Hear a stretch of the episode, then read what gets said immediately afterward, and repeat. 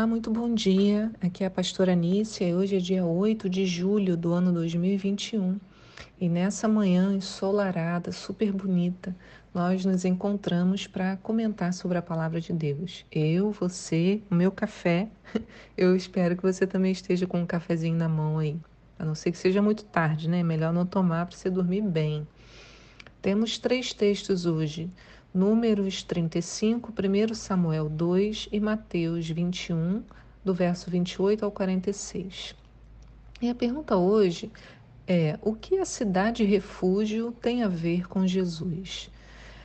Na verdade, hoje nós terminamos o livro de Números e agora nos aproximamos do fim do Pentateuco com o livro de Deuteronômio.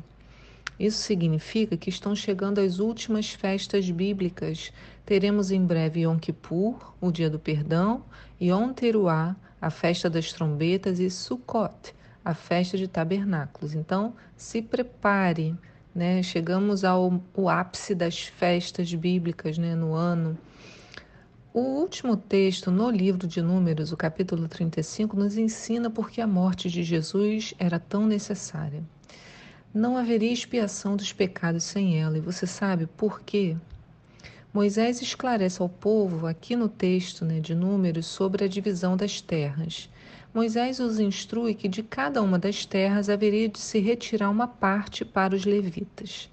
Depois era preciso também separar uma parte da terra para refúgio.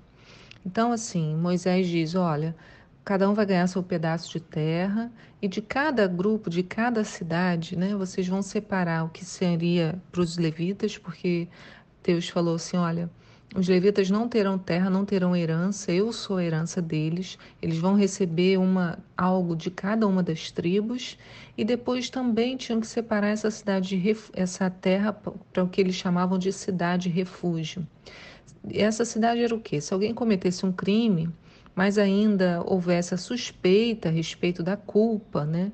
Ah, não se havia certeza sobre a culpa, essa pessoa deveria ficar morando nessa cidade até que se resolvesse a sua situação. E se ela tivesse cometido um homicídio, então viria toda a, o, o preço né, daquele pecado, daquilo que havia feito, inclusive a morte. É, veja bem, Todos nós, antes de conhecer Jesus, estávamos nessa cidade refúgio, aguardando nosso julgamento de morte. Foi isso que eu fiquei meditando quando li.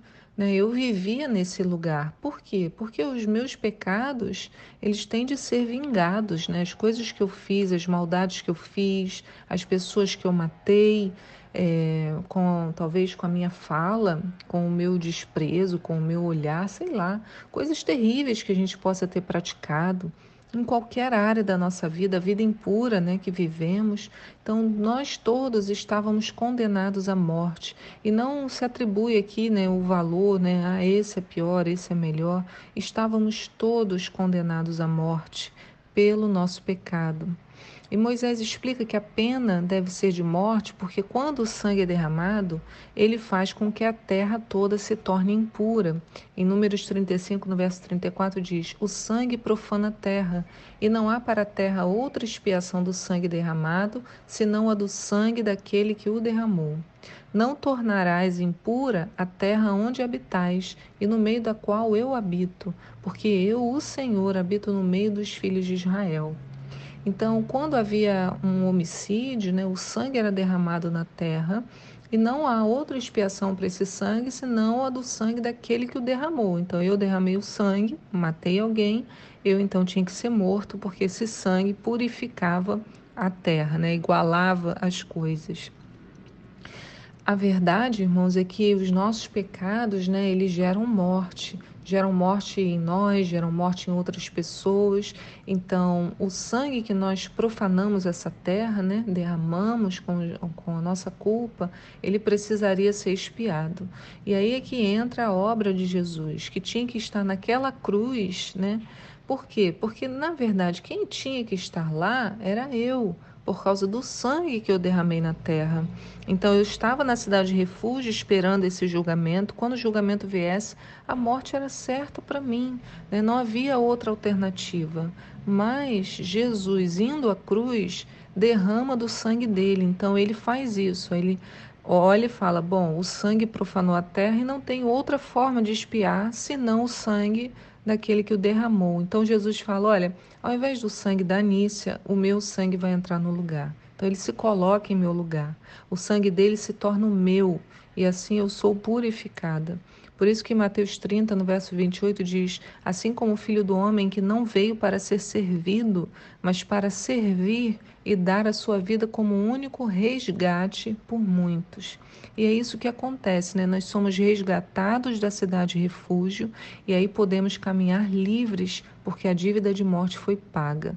E agora, cheios de vida, podemos levar essa mesma vida a outras pessoas. Por isso que o texto de Números 20, é, 35 hoje nos mostra o papel redentor de Jesus e que essa cidade de refúgio tem a ver com ele, porque nós estávamos presos a ela, não haveria alternativa para nós a não ser a morte, e ele, ao me disponibilizar o seu próprio sangue, derrama esse sangue na terra, fazendo expiação pelo sangue, e eu é, derramei pelos meus pecados.